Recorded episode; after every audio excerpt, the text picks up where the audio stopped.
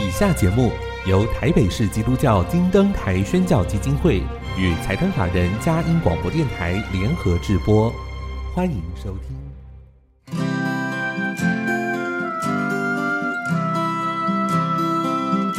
在现代紧凑的生活节奏里，以爱建立和谐的家庭生活，以喜乐专业的态度投入服务，一起营造你我的美丽人生。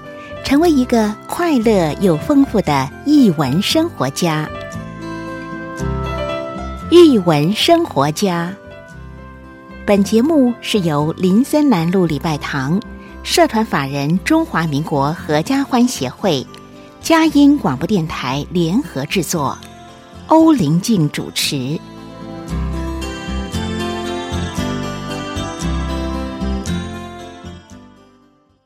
这里是佳音联播网台北 FM 九零点九，桃园 FM 一零四点三。各位亲爱的听众朋友，大家好！您现在所收听的节目是《译文生活家》，我是节目主持人林静，很高兴跟您在空中相会。打开一本书，开启新世界，又到了我们空中藏书阁好书分享的时间。在今天的节目里，是什么样的好书带领我们回味人生呢？音乐过后，即将进行我们的访问。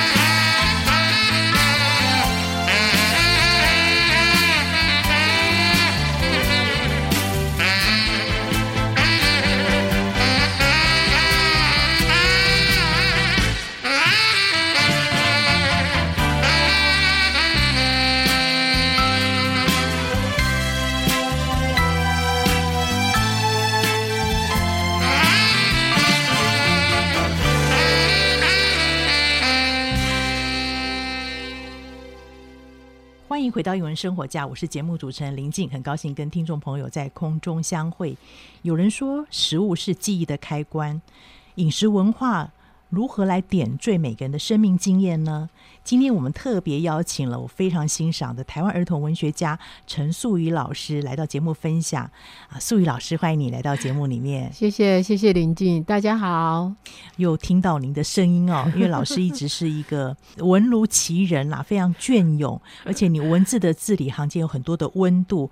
我之前来过时候就有说到，每次看到你的作品，会让我怀念起李彤先生的一些文章。哦、对谢谢谢谢，感觉非常接近哦，倍倍感殊荣。谢 谢谢，也是非常台湾近期非常重要的。你的作品有很多的精彩，可能我觉得您自己应该有一个快乐的童年，嗯，倍感照顾、温馨的童年，所以你好像料理成一种色香味俱全的一种作品哦。是自己也很爱吃吧？爱吃是好的，对，是是。那这现在在我面前有一本是由幼师文化出版的《寻找记忆里的那道美味》哦，是。这本书当时怎么会出版的？动心起念创作的原因是什么？呃、怎么会有这样子？对对对。呃，其实呃，这里面哦，翻开来的话，那个篇章总共是有六道美食。那呃，其实最先嗯写好的、最先完成的就是第一道，嗯，叫做雪缘子，尼、嗯、亚对不对？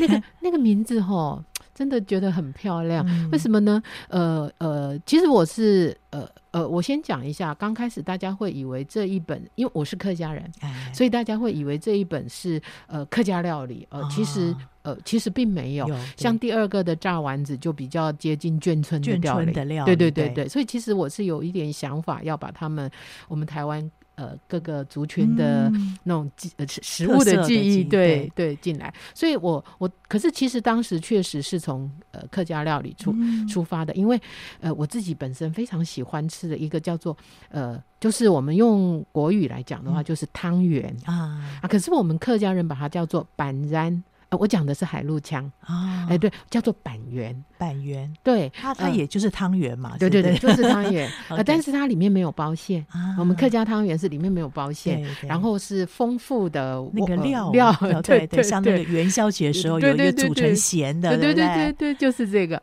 呃，我自己非常喜欢吃这一道，然后后来呃后来我才发现哈，它的名字哦在各地不太一样，像我们我我在新竹县北埔乡长大，对，我们就。叫它板然，板然。好，然后在美浓，嗯，呃，这个地区呢，倒过来，他称它为然板，就是圆的那个米食那个板。对对对，它叫然板。哎，我就觉得很有趣，好有趣。对，后来啊，后来我有机会，呃，听到了苗栗这边，他讲他们比较多讲四县，他们称我说的板然称什么呢？叫做雪人哎。哦、啊，翻成国语就是雪原仔啊，雪原仔就是我们对，就是第一第一个故事里面称它为雪原仔。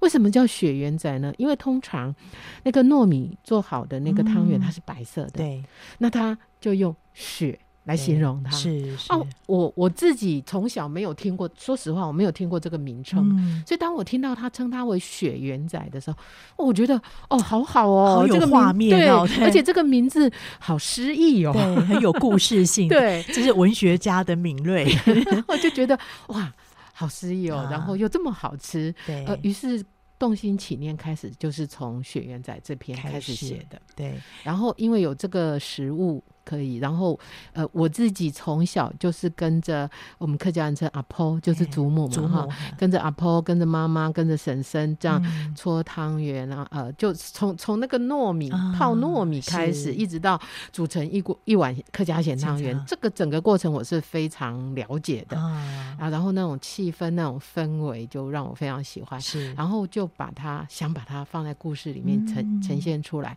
但是。我们又不是专门就是介绍美食的书嘛，不是食谱，对，没错，所以就想希望有一个故事性，我们讨论的一个重点。嗯，呃，当时是设定它是一个小说的题材，是，所以希望能够有一个比较深刻一点的内容进来。嗯、所以其实说实话，呃，当时是呃雪原子写完大概六七千字吧，嗯、就。觉得它是一个作品，对。对，就觉得它是一个作品。嗯，然后后来就有机会发表的，呃，过程当中，就是当时幼师的编辑，嗯、呃，当时还是静敏小姐，哎，我们就有机会看到，他就说，老师他他觉得那边很好，嗯，那有没有机会继续发展篇幅长一点的来出书？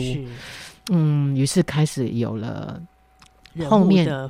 对对对，对人物延伸到，然后后面这些炸丸子啊、米苔目啊，呃，这个开始有了这些想法。于是，呃，当时想的，因为它必它是一本书嘛，那呃，重点各个篇章不太一样，但是人物是贯穿的。呃，我觉得它好处就是，呃，如果你单篇看。可以啊，它是蛮完整的一个一个故事。但是你如果有时间一口气想把它看完，其实这几篇其实是连贯的，对，它其实是连贯的。我自己边看的时候，我就画一个人物关系图表，这发现老师写作的功力真的无话可说，就是你在那个人物的串接，彼此可能有。朋友的关系，有亲人哈母女的关系，或者是伙伴、事业伙伴的关系上面，在做这样的延伸，配合他们当时遇到一些情景，然后可能把这些几个特色的食物带入。嗯、我比较好奇的是，呃，雪原仔那个时候是第一个嘛？对对，那后面这么多的这个食物是怎么去选择？因为我相信你老师。在这个客家接触这么久，或者是您对食物上面的敏锐度，一定有很多可以着手的。呃、那为什么呃有这六种食物？当第一个明白了，那后面从炸肉丸、白稀饭这些这些食物的选择是怎么来的？呃呃，必须说哈，那个雪原仔的完成全凭是我的经验的经验。对对对。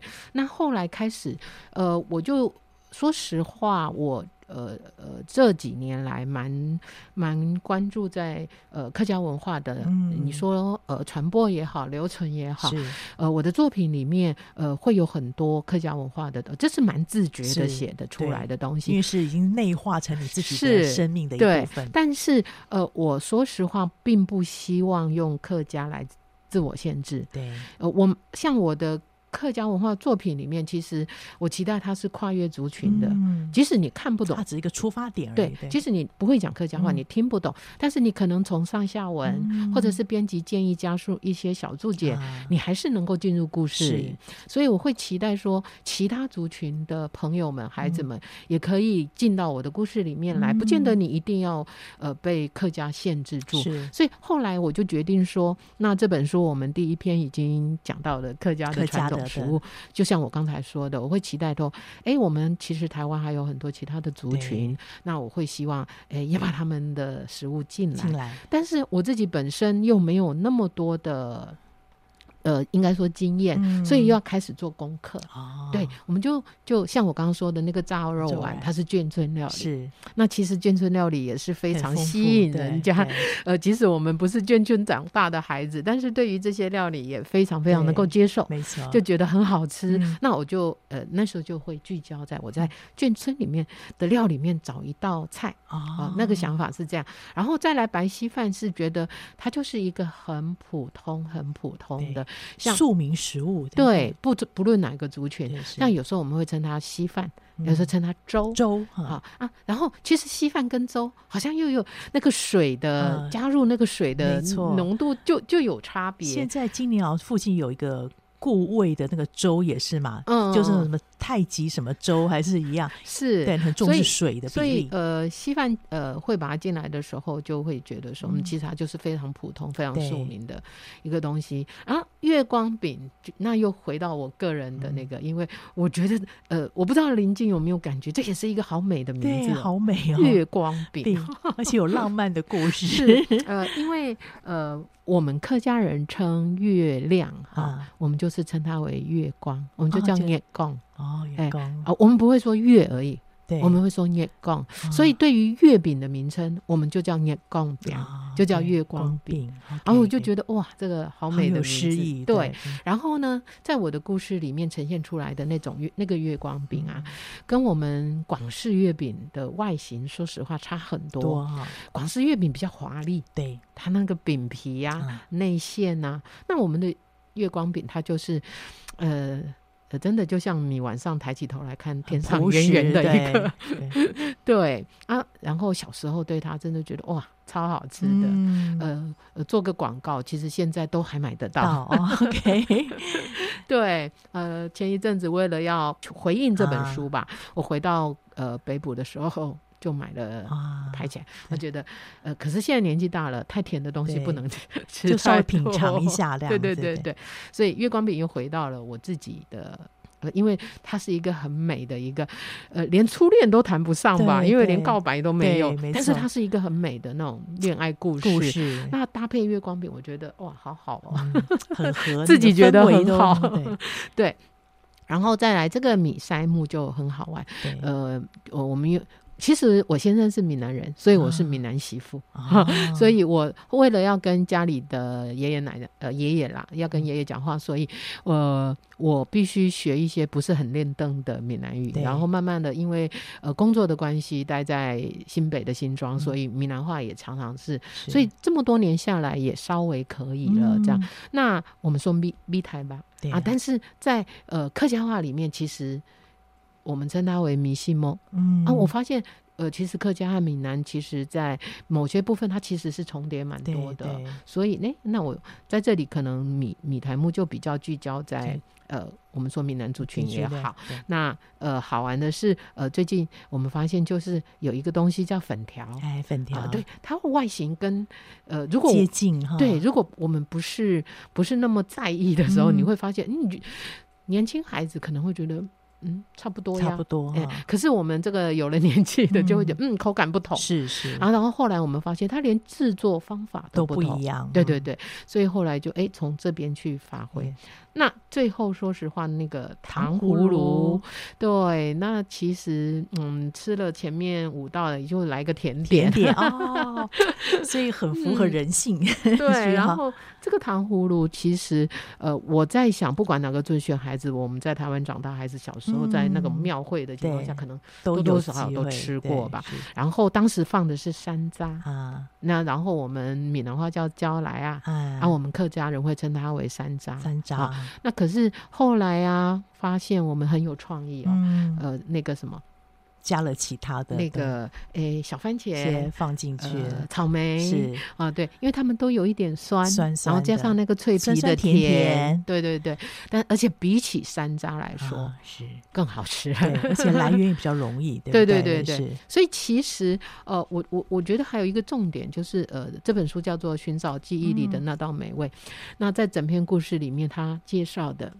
倒不是最好吃的，对，而是就是你回忆中的那个味道，美好的时刻。对，就就拿糖葫芦来说，你可能觉得，嗯，我觉得包那个呃那个番茄的比较好吃，嗯、我觉得那个包草莓的比较好吃。嗯、可是其实里面这个主人主角他追寻的是他小时候吃过的那个包山楂的。是，虽然年轻的孩子吃起来可能觉得。嗯，不习惯，对，太酸了，太软。可是，在有了那个童年的记忆加上去的时候，嗯、所以这些主角们在意的就是，就是这个味道，味道是那种。情感的味道是，它并不是最最好吃的，没错，是那个寻找美好的一个时刻跟记忆，那时候的氛围氛围，宠爱的感觉。很谢谢老师这样分享，让我们更清楚整个脉络跟架构。那等一下我们就要进入这个故事当中，老师怎么样透过呃人物的关系组合来创造出这么精彩的故事？我们先进一段音乐，待会听听老师来分享。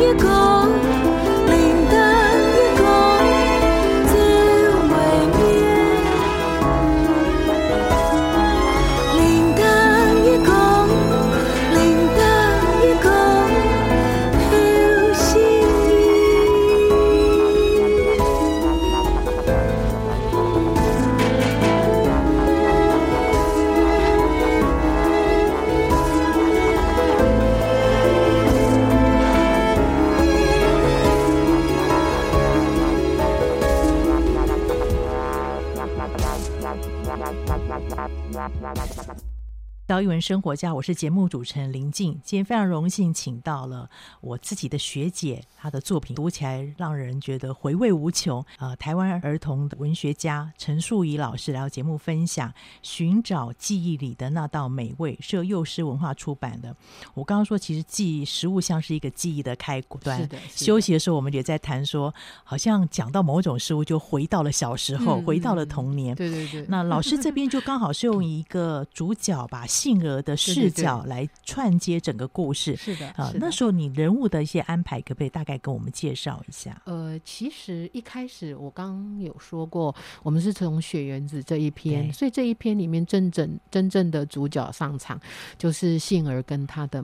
妈妈妈妈啊，可是呃，你一下子就让他们去冲突，说起来，呃，觉得就太、嗯、太普通了一点。所以，其实在这个故事里面上场的呃主角们，他是有两对母女互相对照的。嗯、对啊，一个母女是比较传统的，就是呃，就是那个原子阿嬷。对啊，她她呃从小呃不不是从小年轻的时候，她、嗯、就是一个呃。呃够大哈，摊摊位卖卖那个汤圆，汤圆。把自己的孩子养大。大。那这个抚养长大的女孩，嗯、她期待她呃成龙成凤，嗯、然后她要能够呃好好读书，对，当医生，当医生，当律师，那个当老师，就是传统的概念。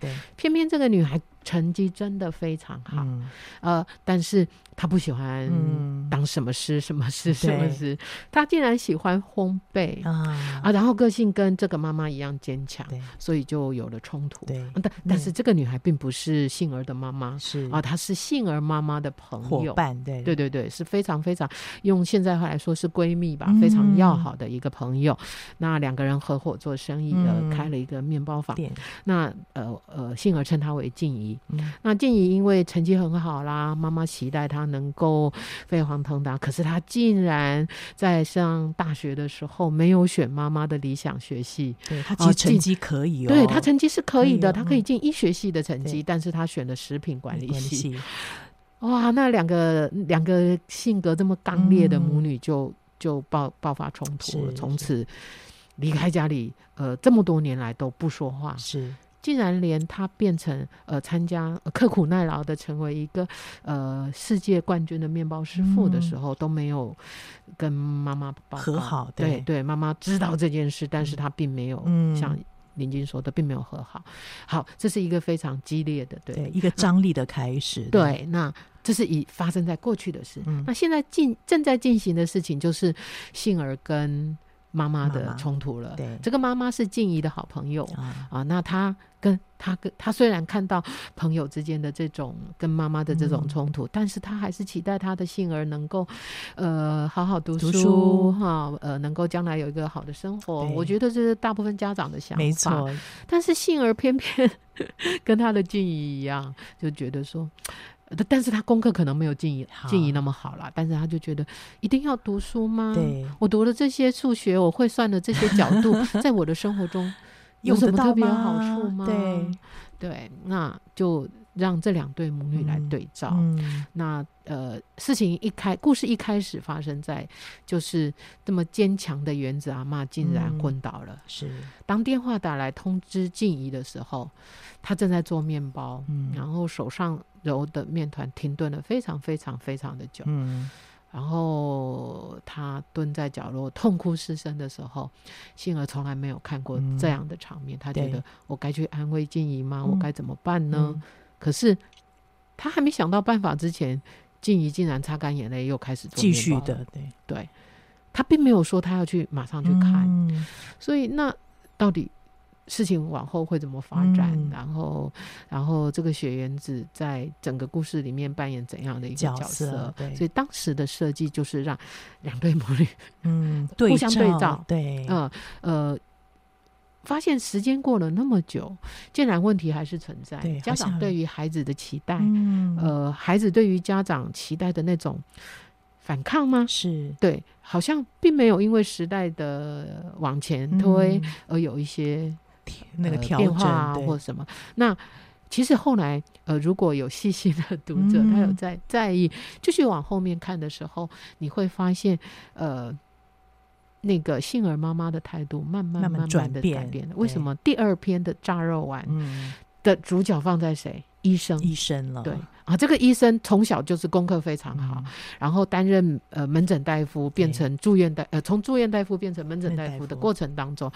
他付出非常非常的多、嗯、啊，然后当然收获也多，说实话。可是突然有一天，他竟然因为过劳，嗯呃昏倒倒了哈，对，倒下去救回来的时候，他的智力退回到退回到小学的时候，所以变成他的老婆要兼两份工作，嗯、才能照顾是。先生和孩子。对，所以。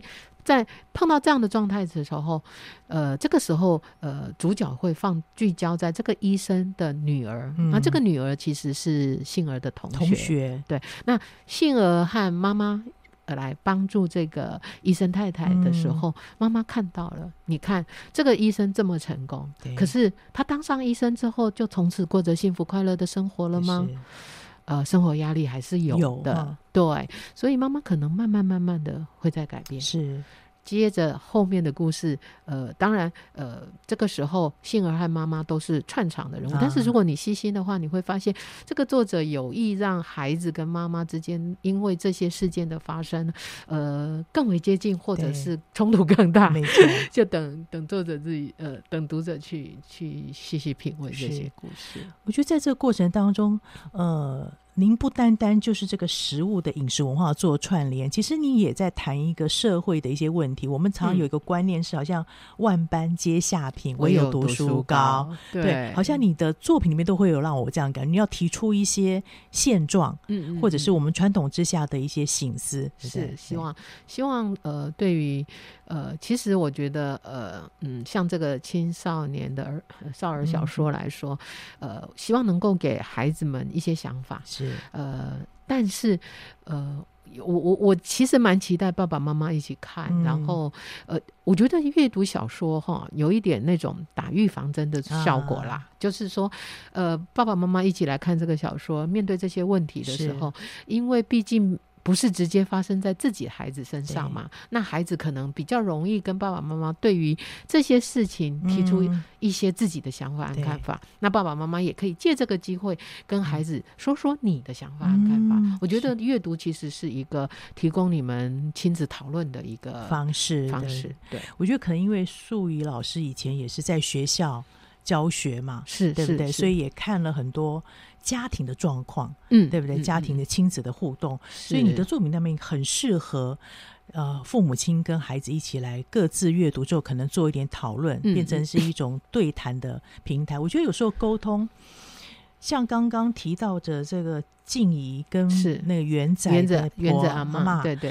之间会那么大的张力，是因为没有找到一个好的沟通管道。对，他们从来不谈，彼此都为对方好。可惜就是，其实他们非常关心、呃，也非常爱对方。是，所以在最后一篇的糖葫芦的时候，嗯、呃，我们就会期待说，呃，一一开始第一篇在雪原子昏倒、嗯、倒下去的那个原子阿妈，她后来有没有清醒呢？她、嗯、清醒了以后，态度上有没有改变？嗯、或者静怡有没有回去照顾他？是，然后他照顾他之后又发生了些什么事情？其实整个故事就像我刚才说的，他看似独立事件，其实它是连串起来的。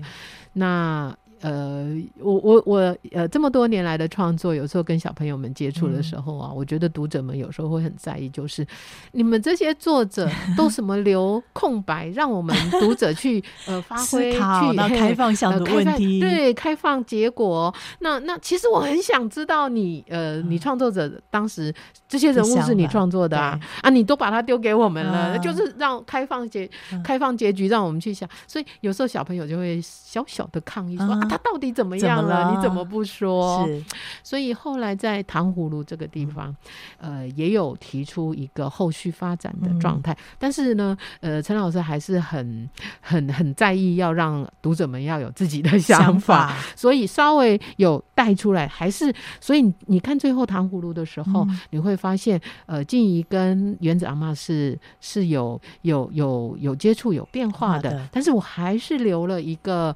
很好的。尾巴，希望大家能够去想想，你觉得他们以后会怎样？我觉得这更有余韵，因为人生本来就有各种可能性，嗯、而且人是千变万化，是每个家庭都有每个家庭的困难，有每个家庭的记忆是不一样的。比如说，我觉得那个是克制化，你自己在你的家里要找到你自己的故事，对、这是一个呃负责任的创作者，也是一个用心创作者 会摆下的伏笔。希望，希望呃。呃，读者们也能够负责任的、用心的去思考，对，所以这我觉得也是我们常说，小说虽然是少年小说，其实它也回应了现在各样大人成长过程中的状况，而且我们也许在少年时期，我们没有好好去面对我们成长当中的一些议题，甚至一些伤痕。我觉得透过你这样子在阅读。可以回溯，甚至也是自我疗愈的过程啊。是的，是的，是的。我觉得，呃，也可以让年纪稍长的读者们想想你们自己年轻时候的一些想法。是是是啊，这里面有很多很美好的学习。那我们先进一段音乐，待会再请老师来为我们分享啊，呃，在这过程当中，他有没有遇到什么样子创作上面的瓶颈，或者是？有没有其他的什么样的作品或什么事件影响这本书的发展？我们先听一段音乐。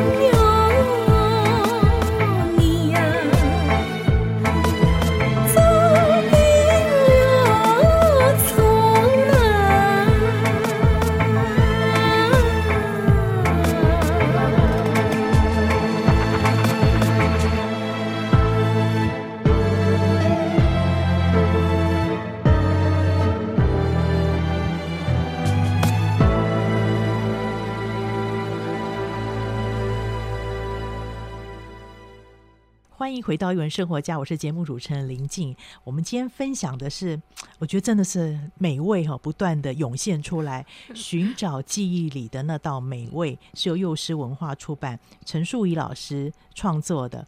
刚刚我们在休息的时候提到了里面很多。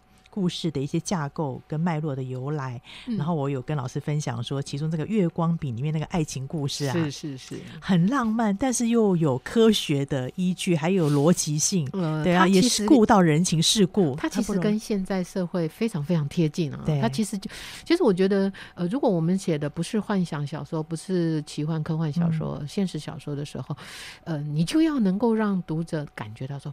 这是真的吗？对，呃，所以我有一本书是以我们北部的那个那个呃老街作为背景，那写了一个板店，嗯、就是我们客家那个板嘛，哈、嗯，板店。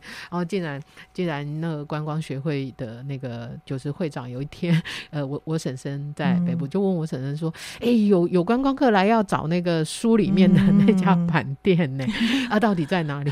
不好意思，没有。那是因为呃以那个街道为背景，但是我们就是太传神了。对，我们就是，我觉得说那个细节的处理上，你要让他觉得很真实。真实。所以月光饼这里面呢、啊，像那个用用网络搜寻老友啊，去找以前的同学呀、啊，这些事情其实现在都对对，都一直在发生的。的那我们就是要能够把呃让读者觉得，嗯嗯对，就是是现在就是这个状态。那老师刚有提到说，因为。为什么以这个背景为雏形？是因为你那时候是在新竹师专，然后离清大交大很近，所以跟这个男女主 角是老爷爷老奶奶很接近。这个很好玩的一点就是，呃，在在这个月光饼的设计里面，呃，是一开始出现的是呃那个呃杏儿的学长的小舅公。啊对，他他在开始寻找一种食物叫月光饼，嗯，月光饼其实就是月饼。嗯，那小舅公也在网络上寻搜寻了很多了，也买了，但是吃起来就是他要跟他寻找的不一样哈。呃，就像我刚刚说的，很好吃，但是不是他记忆里的。所以呢，哎，他就找到了正在开那个呃新品发表会的世界冠军，面包冠军就静怡。呃，他说不好意思，我知道那个烘焙跟月光饼其实不是那么的雷同，但是我真的找不到了，嗯、不晓得您有没有啊？就这样的机缘之下，呃，他们认识了静怡和杏儿这个部分，嗯、然后后来大家为了帮小舅公找月光饼，就开始去追问，呃，为什么一定要 要吃这个味道的月光饼呢？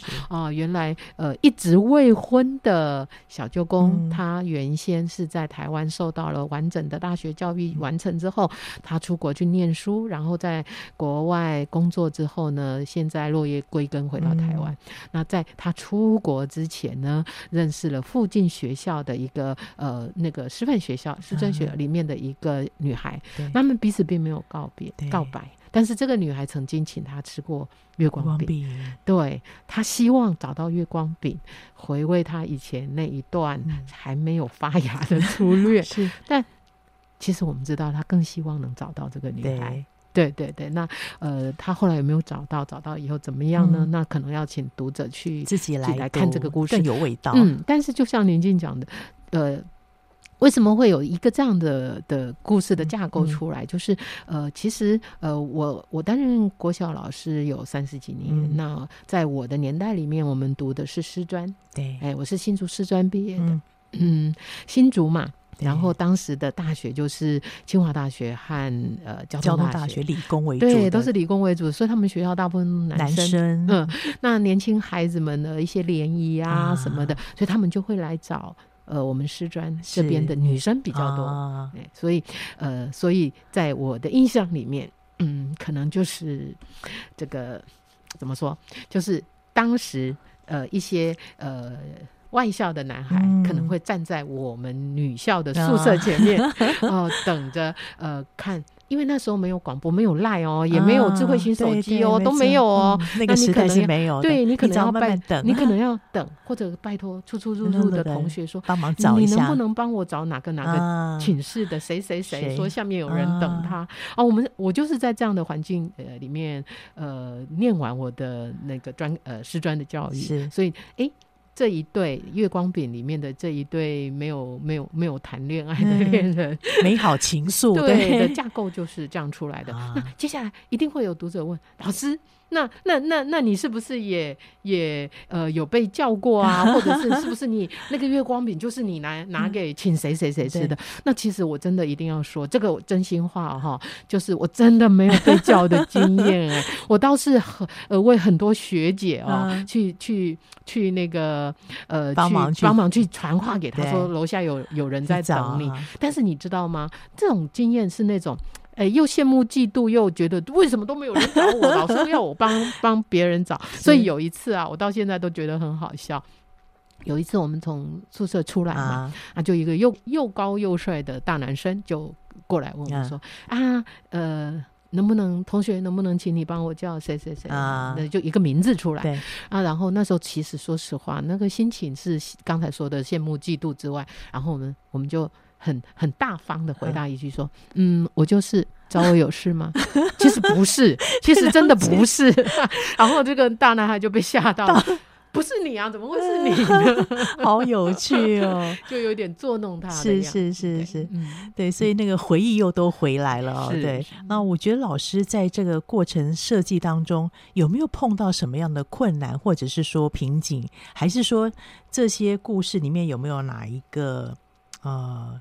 发生什么事件影响到你？后来有一些的转化。呃，我我我有印象很深刻的一件事情，就是呃，因为他像我刚刚说的，嗯，他不是幻想小说，对，所以他有一些基础上的东西必须是真实的。是在白稀饭那一篇里面，呃，我们提到了，就是呃。静怡要去找我们传统的好茶，对，来放进面包里面做茶面包系列。嗯、是，那我个人哦，我我我们小的时候啊，呃，对我来说，茶，我们客家人说，我们不说喝水的，嗯、我们就说喝茶，就是连喝水都说喝茶的意思。对，所以其实我对茶应该是很很清楚的。对，但是我很清楚的茶就限于碰风茶，哦、就是东方美人茶。东方美人茶，对对，所以这个。我没问题，我理解。嗯、可是呢，静怡她去找故事里头，静怡去找的茶，她还需要那种乌龙茶、包种茶、啊、什么茶之类，然后春茶、秋茶、夏茶，对，然后绿茶、红茶，所以。我的知识就没有那么的、嗯、的丰富，是，那你就会想说啊，没关系啊，就是我们台湾产的一某个茶，嗯，哦、呃，把它放进去。可是你还要考虑到这个故事里面的时间点，对，这个茶有春茶吗？哦、这个茶有这时间点有，有秋茶吗？对，所以其实后，而且后来我还发现，有些茶它是做法啊，有些茶它是品种啊，对，然后所以呃，对于茶这个部分啊。功课就做了，花了一些时间。对，然后刚开始说实话完成的时候，我也很感谢幼师团队的编辑们，嗯、他们看了之后就会跟我说：“老师，你觉得这个茶？”诶，怎么样？就开始讨论之后，嗯、又回头去做功课。是，然后后来为了可能觉得说，嗯，不行，我们不能给读者呃对茶这个事情有一些错误的观念，嗯、所以本来好，现在不是记得那么清楚。当时做的很多的功课就是原本要用这个茶，后来觉得不行，调整了，就调整了。是，所以可能会觉得，哎，这么细节的东西，嗯、但是。呃，就像我，我这几年另外还蛮认真的在写所谓的生态童话，对，就蛮蛮蛮那个，就是童话是幻想的，是，但是生态知识必须是真科学的，对对，所以在这样的过程当中，也相同的放到这本书里面来，可能故事的情节可以是我们作者创作出来的虚构，但是因为我们希望它能够真实性，然后在它传递出来的知识还是必须是正确的，是，所以说实话，作者的功课要做的很很多。对对对，因为我的先生的舅一个舅舅是做茶的，嗯、所以我看里面写一心一叶、一心二叶，的确茶有的是跟品种有关，是跟做法有关系。对对对对，所以我发现这个不单单是文学性，叫科学的那种实事求是的精神也必须兼顾到，这是一个负责任的创作者的。对对，因为白纸黑字就在那，没错。是那我相信这本书应该有很多读者有不少的回馈吧？对你来说，有没有什么样？他是。呃，今年六月份出版的，那就是很有机会，刚好就是在呃客家电台，嗯嗯，有在呃介绍这本书。啊、那然后在我呃我的脸书里头，也有一些读者会给我一些回馈，嗯、呃，但是到目前为止，因为现在我还没有。呃那种作者有约的机会，说跟大家面对面去。是，因为你看六月出版，接下来七月八月就放假了嘛。对，现在是呃到十一月，呃希望有机会可以跟大家去聊一聊啦。嗯、对，嗯，所以国小老师们那个如果有安排作家有约的话，记得这本书很值得跟孩子们一起来分享，也邀请老师到学校来呃做一个就作家有约的一个对谈，我相信会引起大家更多的共鸣。是，谢谢宁静，这是应该的，因为好书真的需要 多多的被推广、被看见。那另外，我也想分享一下，也请教一下这本书的插画，虽然里面的插图不多，但是也蛮到位的。您自己看了之后有什么感觉吗？其实啊，呃，就是。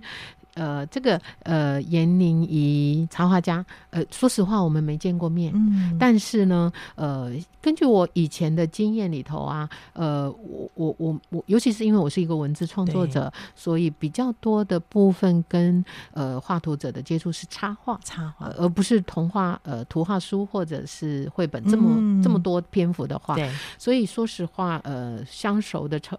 呃，插画家其实不多。嗯、那呃，我觉得很好玩的一件事就是那个呃，倪画家，他会来我的脸书上面告诉我说，哇，他。特别喜欢，呃，我记得他好像，哎呀，糟糕，有一点希望没有帮他说错。他特别喜欢米塞木那一篇，啊、还是他会来告诉我说，哎呀，他对哪一个食物的感触最多？啊、他最喜哦，我觉得这个妮妮真的非常非常的可爱，对，对他也很投入到故事里面来。是，是，是啊，那然后像封面这个。这一幅，对，呃，就是呃，应该是静，呃，应该是杏儿跟跟妈妈，还是还是回想她的呃阿嬷吧，对，呃，一起在厨房做着这，哦，我就觉得这个这个感觉就就蛮好的，但是它又有一点那种。版画的味道，味道对对对对对，所以我觉得呃，倪妮真的有很投入是在故事里面，然后再再把它发想出来，真的非常感谢他。版画本身就有那种时代感，是就就就跟那个对对对对对对，就这跟故事回去那个呃记忆里面去追寻的那种感觉就很搭，对，就非常感谢他，很谢谢老师。寻找记忆里的那道美味，其实是一个难忘的味道，那个味道当中可能有你。呃，珍惜的人，你一起生活的人，或者是某一段朋友的情谊都有可能。看完这本书之后，不知道我们会想到什么样的食物？想到谁？对，想到谁？